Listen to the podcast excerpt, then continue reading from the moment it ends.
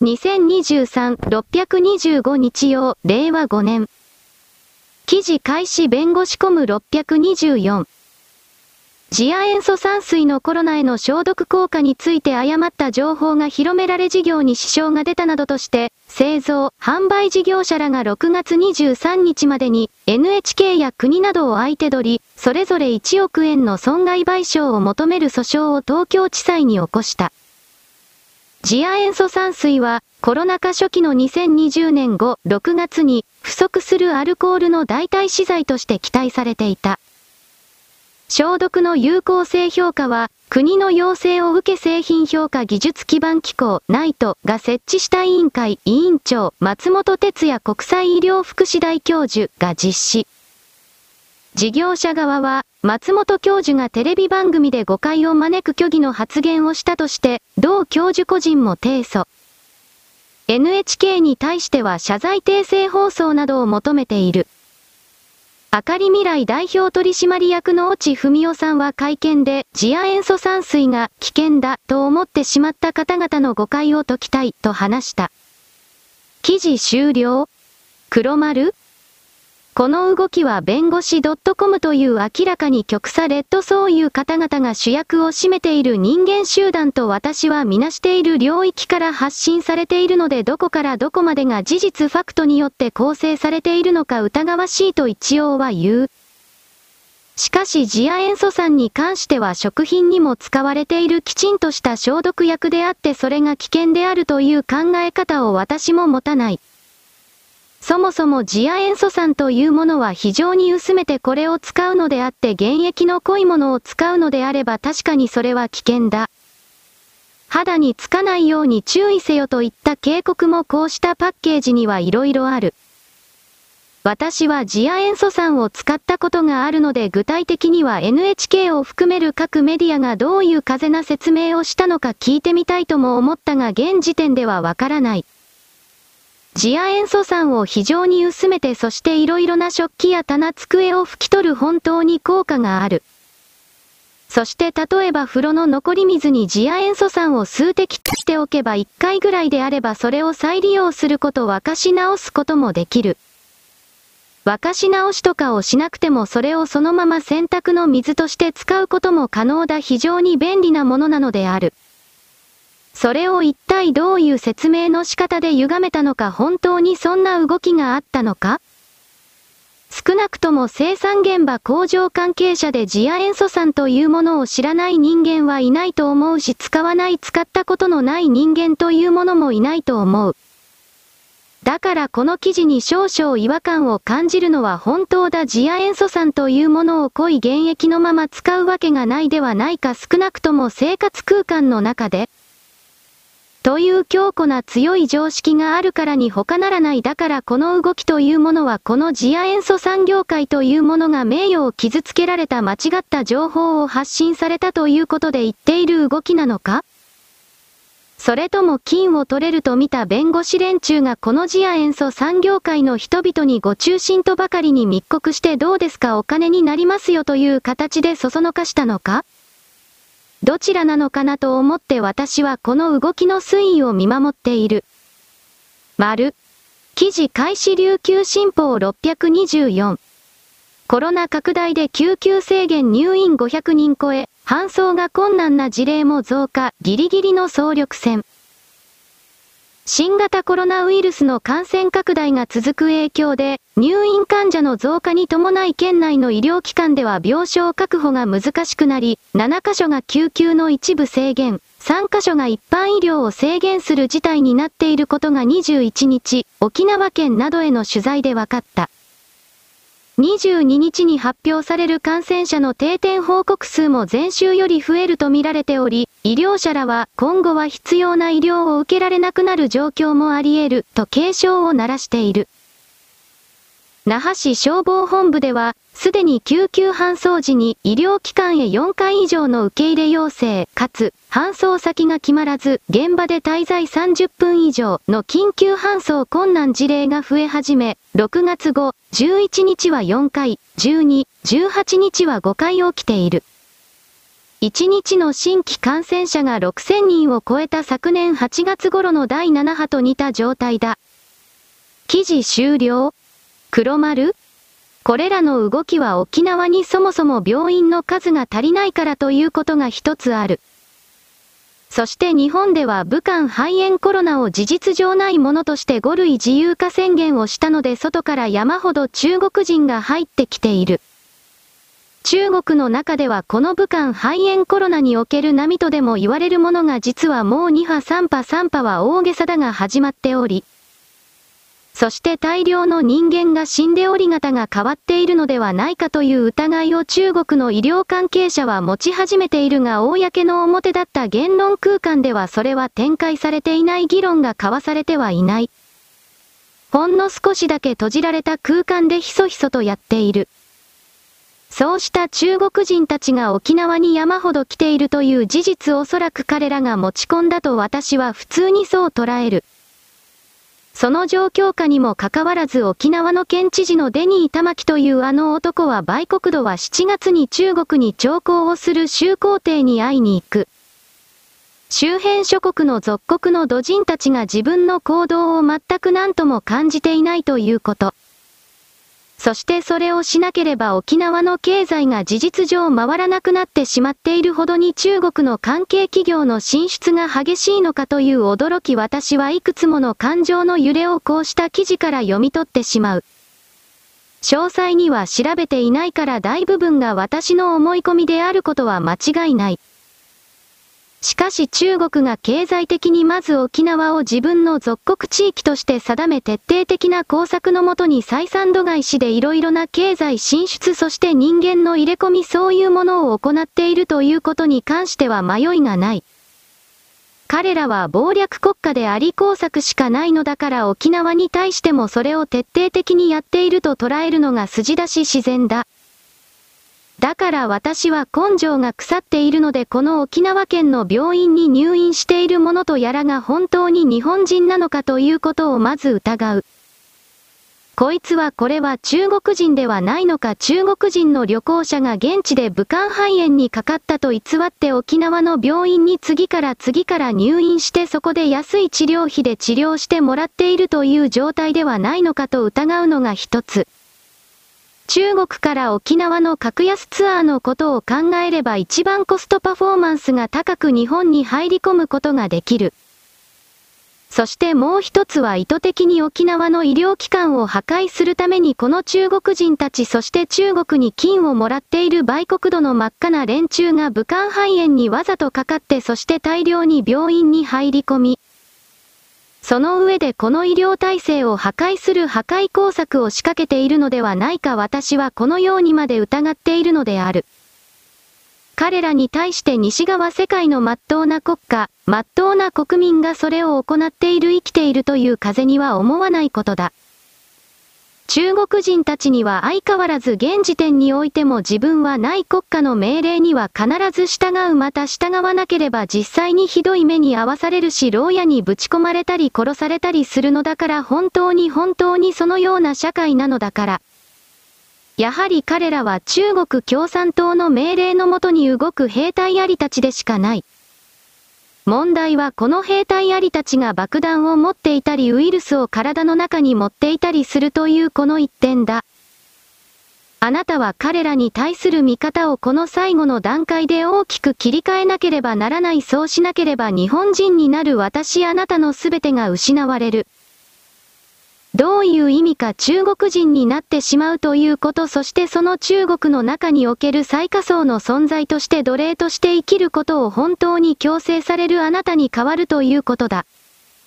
内モンゴルやウイグルチベットで実際にそれが行われている。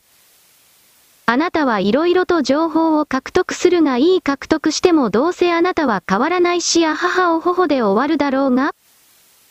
情緒干渉的な喜怒哀楽的な動きをすべて超えて中国共産党中国人と言われている者がこれらの周辺諸国三等兵市民と勝手に決めつけている人々に対して仕掛けていることは甚だ許し難いものだ。言葉を奪い歴史を奪い行動の自由を奪い何もかもを奪っているそして与えないそして中国人になれとやっている、どうかを迫る。そして同化を迫った後もそれらの人々は真っ当な北京市民上海市民と同じようには扱われることは絶対にないのだ。そういうことを見てあなたはそれでも中国が素晴らしい中国こそはこれからの人類を引っ張っていく存在だと信じるのであればあなたは正直私の文章を読む資格はない。もちろんアメリカにも相当な問題が控えている。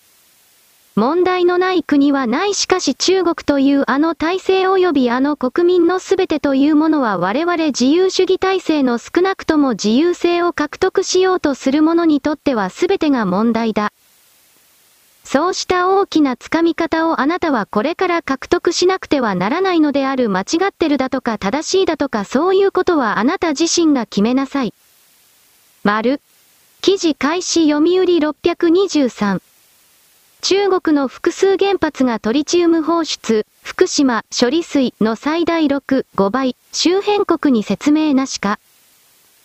中国が国内で運用する複数の原子力発電所が、今夏にも始まる東京電力福島第一原子力発電所の処理水の海洋放出の年間予定量と比べ、最大で約6、5倍の放射性物質トリチウムを放出していることが分かった。日本政府が外国向けの説明用に作成した資料から判明した。中国政府は東電の処理水放出に強く反発し、関西メディアも動員した反対キャンペーンを展開している一方で、自国の原発はより多くのトリチウムを放出している。図表、福島第一処理水に含まれるトリチウムは韓国原発と比べても少ない。日本政府は中国の原子力エネルギーに関する年間や原発事業者の報告書を機に資料を作成した。それによると、2020年に浙江省、神山第三原発は約143兆ベクレル、21年に関東省、陽江原発は約112兆ベクレル、福建省、寧徳原発は約102兆ベクレル、遼寧省、洪水川原発は約90兆ベクレルのトリチウムを放出していた。東電は、福島第一原発の年間放出総量を22兆ベクレル以下に抑える計画で、放出後のトリチウムの濃度は、世界保健機関 WHO などの基準をはるかに下回るとしている。中国政府は福島第一原発の処理水放出を一方的に強行しようとしている中国外務省報道官と反発し、関西メディアも連日、日本は世界の海洋環境や公衆の健康を顧みない共産党機関紙人民日報などの主張を展開している。だが、日本政府関係者によると、中国は自国の原発のトリチウム放出について、周辺国との間で合意はなく、説明もしていないという。記事終了？黒丸？前回も採用したが今回も再び使う。中国では福島の処理水どころではない6.5倍から7倍の濃いこれは汚染水これを過去からも今この瞬間も未来においても流し続けている周辺諸国に説明をしたことはただの一度もない。問題はそれらの彼らの実際の行動をないものとして今この瞬間中国の外交部の5670のいい年を超えた大人たちが平気で嘘をついて周辺諸国に日本は犯罪国家と宣伝して回り、たちは正しい正義の存在だとやるこの姿がどれだけ薄汚く狡猾で邪悪で卑怯なものかということにあなたは気づかなくてはいけない。中国というのは建国以来ずっとこのポーズでやってきたいい年を超えた大人がこれら批判するような大人は家に帰れば家族がおり嫁さんがおり子供がいるつまりそれらの家族はすべて嘘つきであり人々を騙すために生きており人々から奪うために生きており。そうしたことが当然ではないかと常識の海から絶対に出ない奴ら、とこのように見なさざるを得ないしそして実際にそうなのだ。中国人は自分が弱いと思っている時は徹底的に下手に出て弱者のふりをするそれがうまい。しかし一旦力をつけたと自他ともに認識できるようになるのなら今度は下と決めた存在に対しては徹底的に収奪を奪い取ることを命令を霊俗をどうかを仕掛ける開始するそれを工作という。中国に対してどう感じているか思っているかは知らないが中国なるこの全体システムをあなたが自由性を求める人であるというのならこれを認めることはどうあってもできないはずなのだ。があなたは馬鹿なのであなたは自分がないのであなたは自分自身の快楽娯楽のために他人に無料で当然のように働かせる情報を探させてまとめさせてただで提示させるということが当たり前だと思っているクズ中のクズなので、クズの王にふさわしいよこせよこせまたは無言の応用な態度を繰り返すあなたは何も変わらない。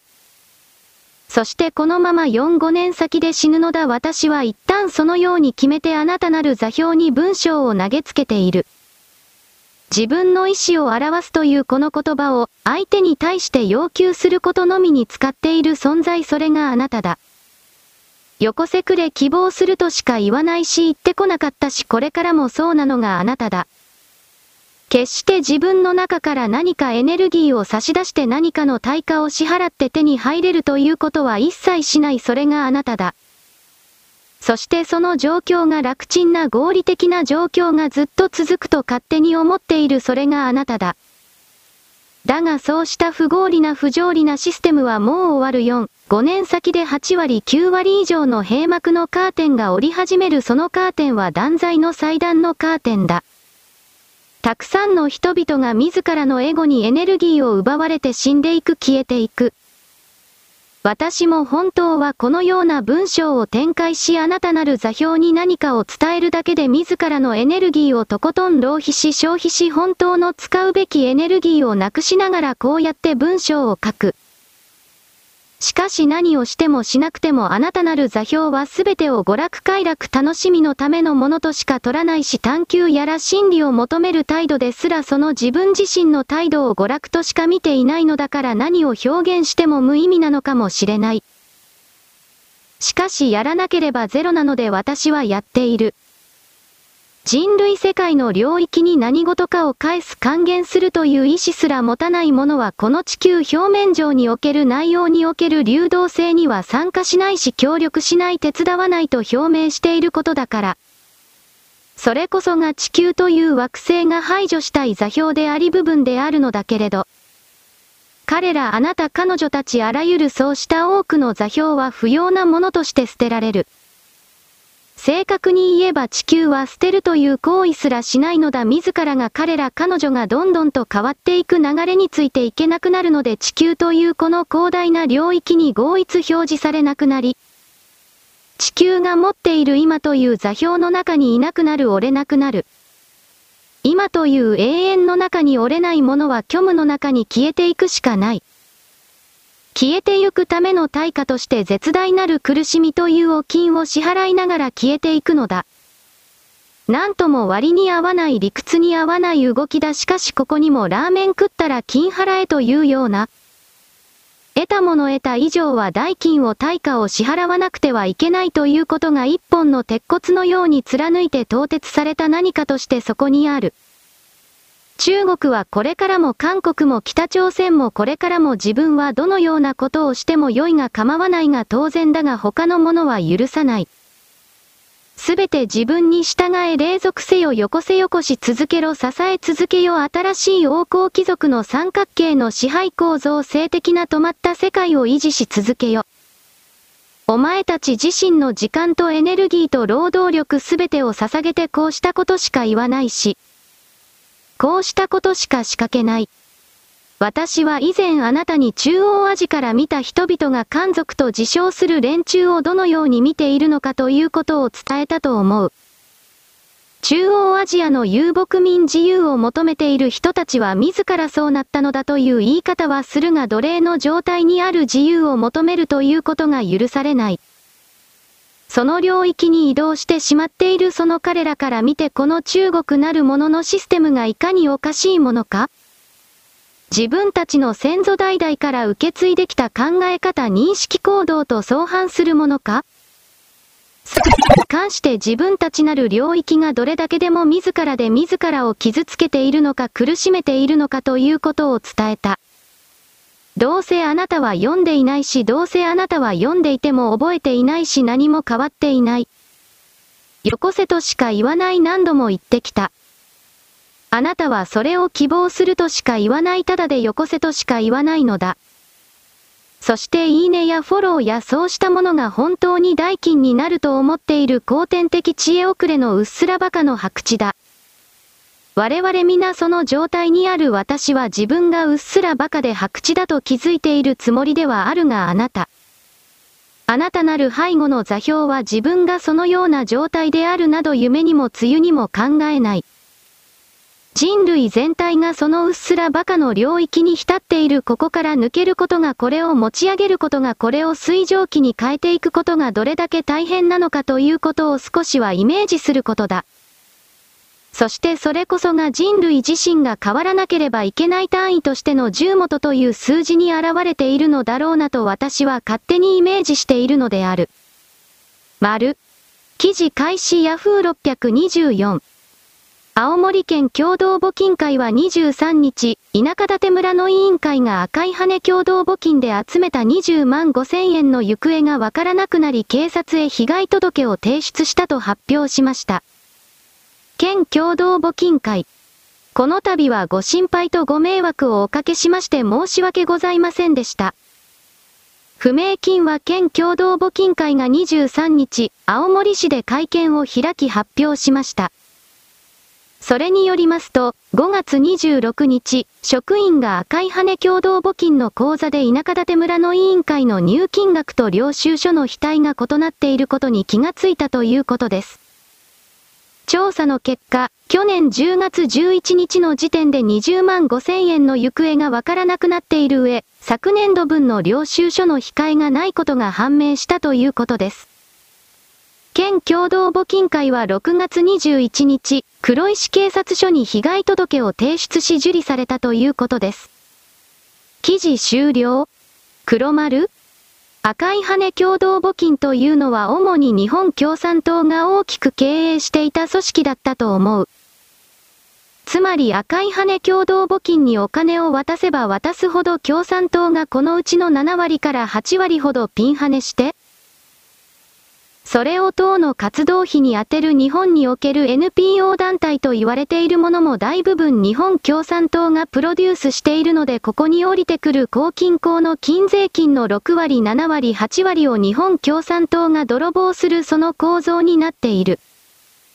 だから日本共産党というものはこれら NPO 団体に対しての査察を徹底的に反対する妨害工作をする。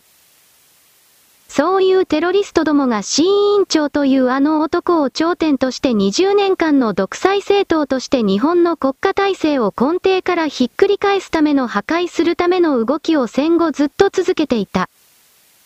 彼らは戦前から何を言っていたかというと天皇陛下を暗殺すること天皇陛下皇族型を捉まえて逮捕して死刑にすること公開処刑すること。そうしたことを堂々と言っていたテロ組織だそれは彼らがその構成員たちが背広を着ていようがどうであろうがスマホを持っていようがハイブリッドカーに乗っていようが何も変わらない。彼らは日本の国家体制立憲君主体制をひっくり返しその象徴である天皇陛下上皇様そして皇族のすべてを公開処刑にすることでそれを生贄として差し出し、中国の下僕中国の付属装置中華人民共和国日本省というものを目指している。私の言い方は全く言い過ぎではないそれらの概念をこの中枢部が持っているということはあなたは知らなくてはいけない。そして私は共産党の少し前の委員長であった不破鉄造この人物がペンネーム偽名を使っていたことを知ってはいるのだがいたのだがこの人物が中国人であるのかどうかに関しては知らない朝鮮人だという人もいる本当のところは私は知らない。だがそうした言葉を投げつけられても仕方がないほどに共産党というものの動きは戦後特に隠れておかしなことをやり出したなと私は判定せざるを得ない。この日本の中での全てのデモの動きに日本共産党その背後に南北朝鮮及び中国がいる。この絶対前提というものを見失わなければこれらの組織体の本当の正体から目をそらされることはないだろう。我々は常に認識阻害を仕掛けられていたが今度はそこから抜けなければならない。私はこれを何度もあなたに繰り返して言うのである。丸。記事開始レミントンフォース624。シナとズブズブだね。Https コロンスラッシュスラッシュツイッター。コムスラッシュマルレイ26号、ステータススラッシュ167系1809兆4153億7116万9792、フォトワン。記事終了黒丸このツイッターの画像を開いてみればわかるのだが日中友吉と書かれていてそして辺野古の新しい基地には反対とすべて中国語の文字漢字で書かれている。そういう旗横断幕が堂々と画像に映っている沖縄の局差たちの集まりに使われているものだ。これは中国語あとはハングル韓国語もたくさんある沖縄県から米軍を追い出そうとしているのは中間北朝鮮だ。そして沖縄と北海道を日本から切り離して独立国にするのだとわめいているのは沖縄にいる極左左側であり、この沖縄の極左が北海道の極左と連合して北海道も独立するべきだと言っている。日本の商売言論の中でこの北海道沖縄を独立させるべきだと主張するような奴らというのは基本的に全て中国、韓国、北朝鮮とつながって仕事などをもらっている。または自分の書籍をあちら側で現地で翻訳して販売してもらっている儲けさせてもらっている典型的な商売左翼だ。戦後それらの左翼が山ほど出た。あなたで言うところの上野千鶴子も明確に商売左翼だ。彼女はお一人様と言いながらちゃっかりとしっかりと長期間結婚していた口で言っていることと行動が全く一致していない。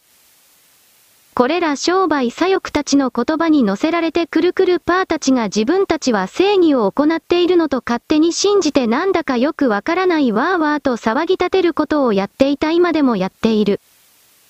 この老人たちを絶滅させなくてはいけないこれらの老人たちを死滅させなければ新しい日本人の新しい人類の次のステップはない。私はそのように大きく判定している。丸。記事開始産経新聞625共産党の C 和夫委員長は24日の党会合で、平成12年の委員長就任から20年以上が経つことを問題視する指摘に関して、反響攻撃の中で支配勢力から意図的に持ち込まれた議論だ、と断じた。また、長すぎるのが問題という攻撃を共産党そのものに対する攻撃と捉え、みんなで力を合わせて打ち破ることを心から訴えたいとも呼びかけた。また、この攻撃に対する最大の回答は、選挙でも統制拡大でも前進、勝利を勝ち取ることだと心して、全力を尽くす決意だと続投に意欲を示した。新氏はまた、我が党が党員の直接選挙で党首を選んでいないことをもって閉鎖的などと批判、攻撃する主張がある。しかし、我が党は党規約に基づく現行の選出方法が組織原則の民主集中性とも合致した最も民主的で合理的な選出方法だと考えていると従来の主張を繰り返した。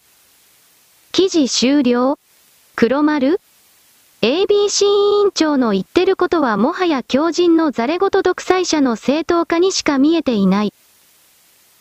そして私の感じ方はほぼ全ての人が共感できるものだ。ほぼ全てと言ったのは私の今の言い草に反対する人というのは中国人、韓国人、北朝鮮人などの独裁国の住人かまたは若い頃にマルクス・レーニン主義にかぶれてそしてそれがソ連の崩壊によって大きく間違えて、さらに言えば今の中国の侵略拡大国家を目撃してもそれを否定しまったら自分自身の存在がレゾンデートルが破壊されるので絶対に認められないというクズたち。こういうものが ABCC 委員長のことそうですともそうですともと指示している、ヘドが出る景色だこういう者たちこれら老人たち武漢肺炎でたくさんのこうした脳の赤い老人たちが死んだのにもかかわらずまだ生き残ってる奴らがいる。それらが始末されなければまず日本の新しい再生がないその上で私たちは次のステップに向かうために新しい政治システム。新しい政治システムというのは新しい生産及び流通分配システムのことだ。一旦そのように決めなさい。そうしたものを構築しそれぞれが個人が生きていてよかったと思える社会その瞬間を永遠を構築獲得しなくてはいけないのである。丸。記事開始読売424。自民、公明と関係修復に本腰、次期衆院選全11選挙区で推薦へ苦渋の決断。党本部としても苦渋の決断だ。自民の茂木幹事長は23日、埼玉市で開かれた埼玉県連の会合に出席してこう述べ、埼玉14区、草加市などで自民候補の擁立を見送った上で、公明候補を支援する執行部方針に理解を求めた。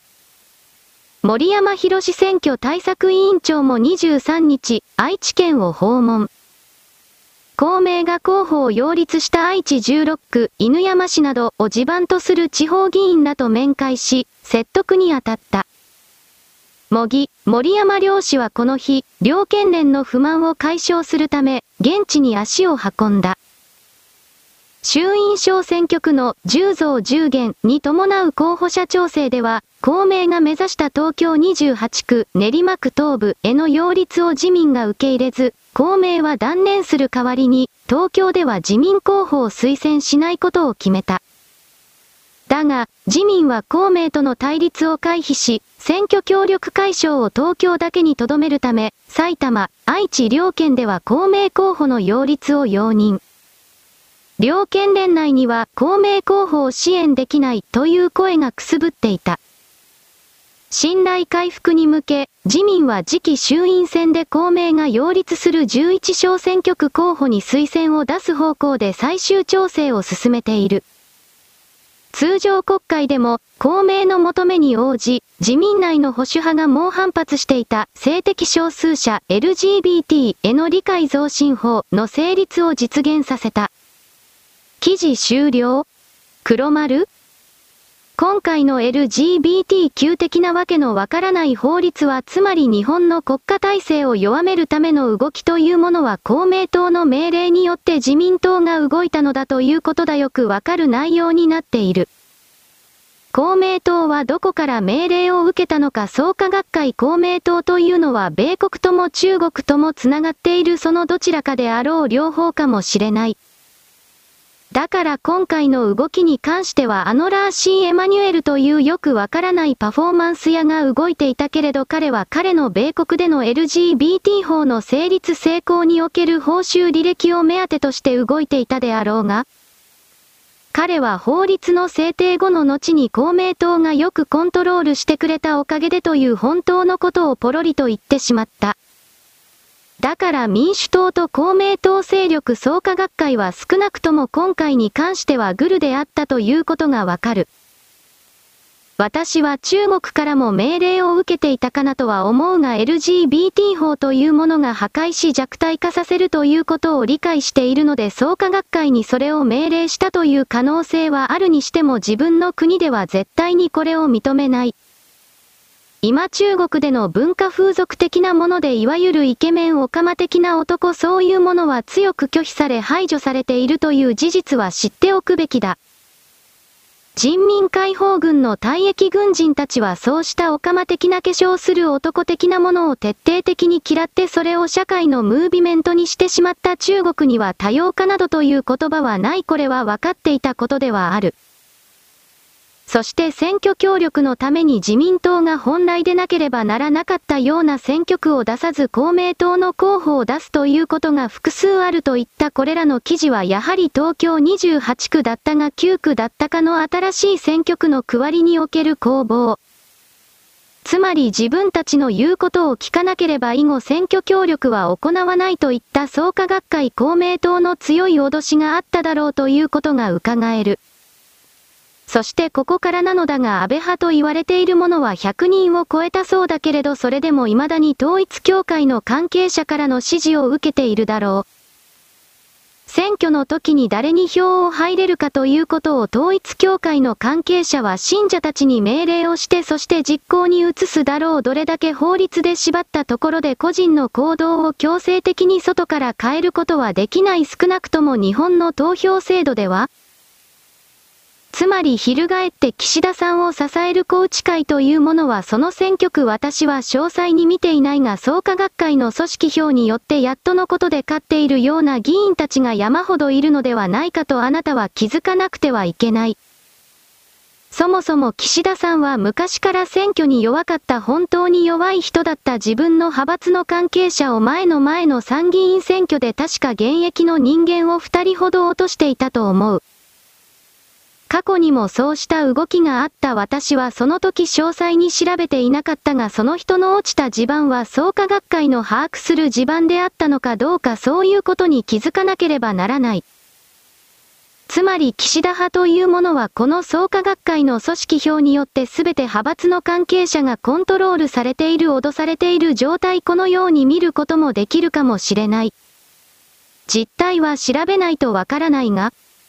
だから山口さん公明党の言いなり犬頃に岸田さんはなったそしてこれからもなる。そうしたことが今回の LGBT 法の動きにあるのでありであるのならば憲法改正など100%不可能だ。創価学会公明党は中国の犬頃なのだから日本の憲法改正など絶対に許さない。彼らには自分がないだから自民党と言われているものの政治政党の賞味期限が来たというか限界が来たのかもしれないなと私は少し早急な判断かもしれないけれどそうしたことを今回の動きでイメージし、記事開始ヤフー624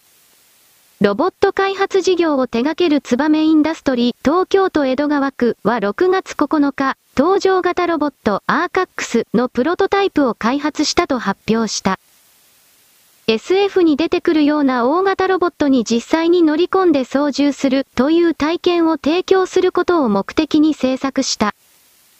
アーカックスは全高4.5メートル、重量 3.5T。搭乗操作型のロボットで2本の腕と車輪がついた4本の足を備え、バッテリー駆動による自走が可能。28の関節自由度があり、コックピット内のジョイスティックやペダルタッチパネルで操作できる。ロボット全体の姿勢が変わる2種類のモード、ロボットモードとビークルモードに変形可能。モードに応じて操作できる箇所も変わる。移動速度も変化し、ロボットモードでは時速 2km だが、ビークルモードの最高時速は 10km。夏頃には製品として発売する予定。価格は未定。同社はアーカックスは搭乗型ロボットという全く新しいマーケットを形成することを目的としていると説明。ベンチマークは超高級車や自家用ジェット機のようなラクジュアリー市場、主たる顧客は富裕層を想定。国内だけでなく海外向けの受注販売も予定している。ツイッター上では、完成おめでとうございます。めちゃくちゃかっこいい。ロボット技術の歴史の素晴らしい一歩、など、多くのユーザーが祝福の声を上げている。他にも、すげー。モビルスーツじゃん。メタルギアレックスのようだ、目指せ、スコープドッグ。など大型ロボットが登場するアニメやゲームを連想するユーザーも見られる。株、ツバメインダストリーズ CO。LTD。弊社が開発している搭乗型ロボット、アーチャックスアーカックスのプロトタイプが完成いたしました。プレスリリースを公開いたしましたのでご覧ください。記事終了黒丸これを待っていたと私は一応言うそれは人型の本当に人間が乗れるロボットという言い方をするがそうしたものが初めて現実的なものとなったからである。ぶっちゃければボトムスのアーマードトルーパーの現実版または太陽の騎馬ダグラムに出てきた私はあの機体の名前を忘れてしまったがそうしたものの小型版という言い方をする。公式サイトを見ていただきたいがこれだったら本当に何か動くような気がする実際にそれは動くのだろうけれど。だからあとはこのロボットが産業用に大きく役に立つということを証明できる何か現場で使うということが始まれば日本は大きく何かが認識が変わるだろう。ロボットアニメの国が実際にロボットをそうしたロボットを作ったというだけ以上の大きな認識の変化が獲得できるだろう私はそれを思う。それは我々の世界なるものを認識する上において大きな影響を与えるつまり世界の形はこんな風に違っていてもいいんだこんな面白い世界があってもいいんだという発想の早期の自由が今までよりもさらに広がるということを意味する。それは人間の自由性を確保する獲得するという目的においては相当に重要なことだと私は考えている。なぜならばこの世界というのは何度も言うけれど基本的には早期がイメージが全てだ。そのイメージにおいてイメージの発生においてこんな風に考えたところで、でも現実は違うよななどといった形における諦めが我々の世界を大きく覆っている。だがこのロボットの実際の現物そうしたものを見て触ってそしてその上で世界の認識は変える変えられる。こういうものがあってもいいんだ、こういうことができるんだ、すごいなというところからのさらにこんなことができるのではないか、これはどうなんだろうといったワクワクするような心の飛躍ジャンプ。そういうものがこれからの世界を人間の社会を大きく向上していく変えていくのであるそれをあなたはどうやっても獲得していただきたい。丸。記事開始ゲームビズ621。ドコモアニメスト年3月期第11期の決算は、売上高130億2500万円、前の期比11.9%増、営業利益20億5800万円、同4.4%増。経常利益20億6900万円、同4.5%増、最終利益14億3200万円、同4.5%増だった。売上高、利益ともに過去最高となったようだ。6月21日付の官報に掲載された決算広告で判明した。売上高130億2500万円、同11.9%増。営業利益20億5800万円、同4.4%増。経常利益20億6900万円、同4.5%増。最終利益14億3200万円、同4.5%増。同社は、150円でアニメを中心としたコンテンツが見放題となるサービス D アニメストアを展開している。記事終了黒丸私は D アニメストアという言葉は知っていたそしてそれがアニメ配信のシステム企業であるということも知っていたがこれがドコモであるということは知らなかった。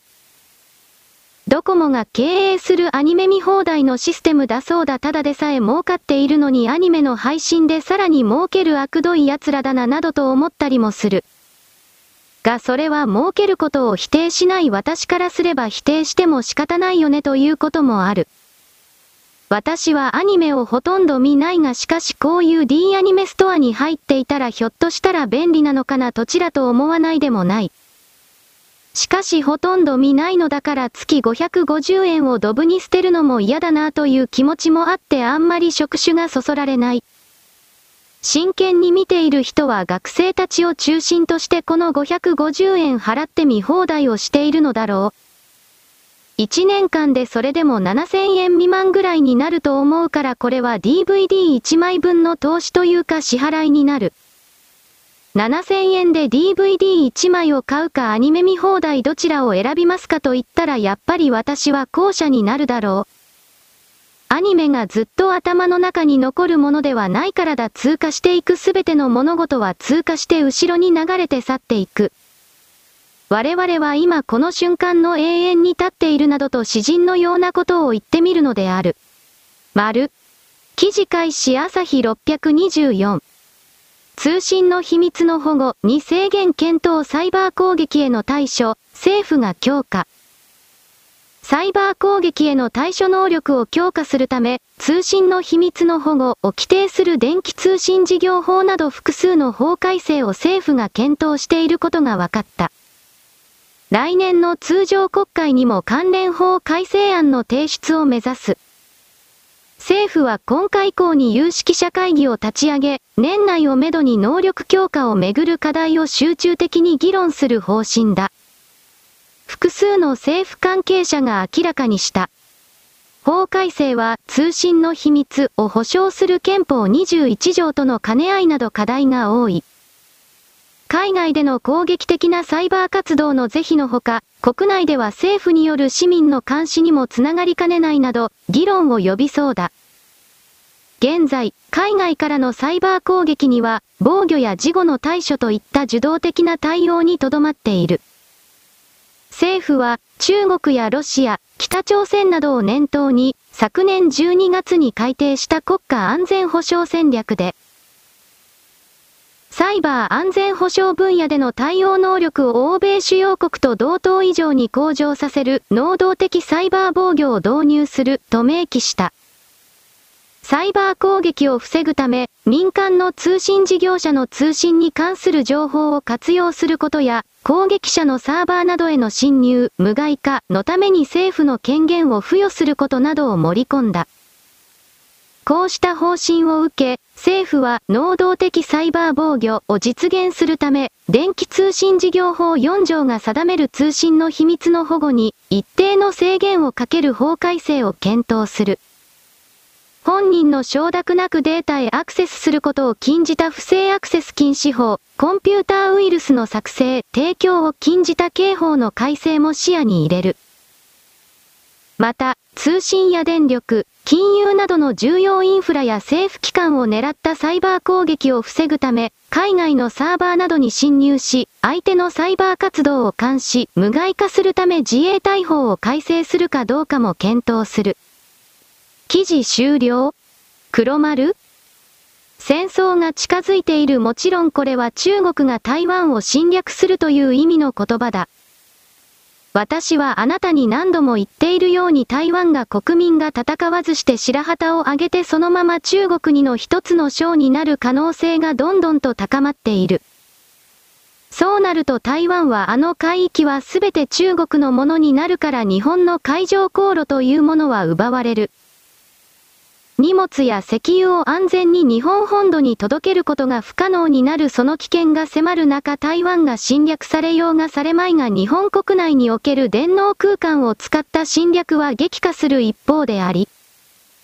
特にこれから行われるとされるネットを使った投票選挙などは現状の状態では簡単に中間北朝鮮ロシア特に中国これによって大きくコントロールされる。1回の選挙で立憲民主党が4分の3を取るなどということは簡単にできる全部取ることだってできるだろう。それらの動きが100%は明らかなのだからそれを防御するために動かなくては国家の存続はありえない。こうした動きに東京朝日毎日などの誰も読んでいない左側のメディアが反対をするというのならそれこそ本当に彼らは中間北朝鮮ロシアなどなどの犬頃であり日本国民を破壊破滅に陥れるための敵側の装置なのだとあなたは気づいて。これを絶滅させるこの企業体に関わるようなものすべてを失業させるためにはどうするのかと本気で考えて計画し動かなくてはいけない行動しなくてはいけないということがわかるだろう。わからないというのであればそれは簡単だあなたがつまり私の文章を読んでいるあなたが中間北朝鮮の関係者ロシアの関係者そしてあなたが日本人ではないからだあなたは中国人なのですかと私はここまでいやらしいことを意地悪なこと言うのである。それほどに今の事態は感化できるようなゆっくりとしたものではないのだ。丸。記事開始 CNN924 プリゴジン氏、ロシア軍がワグネルに合流と主張。CNN、ロシア民間軍事会社ワグネルのトップ、エフゲニー・プリゴジン氏は24日、ロシアの親衛隊や憲兵がワグネルに合流していると主張した。プリゴジン氏は CNN が翻訳した24日の音声記録の中で、兵士たちが我々と遭遇する場所では、ロシアの親衛隊や憲兵が陽気に手を振っている、と主張している。プリゴジン氏は音声の中で、60、70人のロシア軍兵士がワグネルに合流したとも主張した。彼らの多くからワグネルに加わりたいという声が出ている。まだ少し進んだだけだが、すでに60、70人が合流した。軍の半分は我々に合流すると思う、としている。記事終了黒丸今回の動きに関してはワグネルがモスクワまで 350km まで迫った地点で条件闘争が終了しプリ個人という人物はおそらくベラルーシに亡命するという発表があったのでそうなる。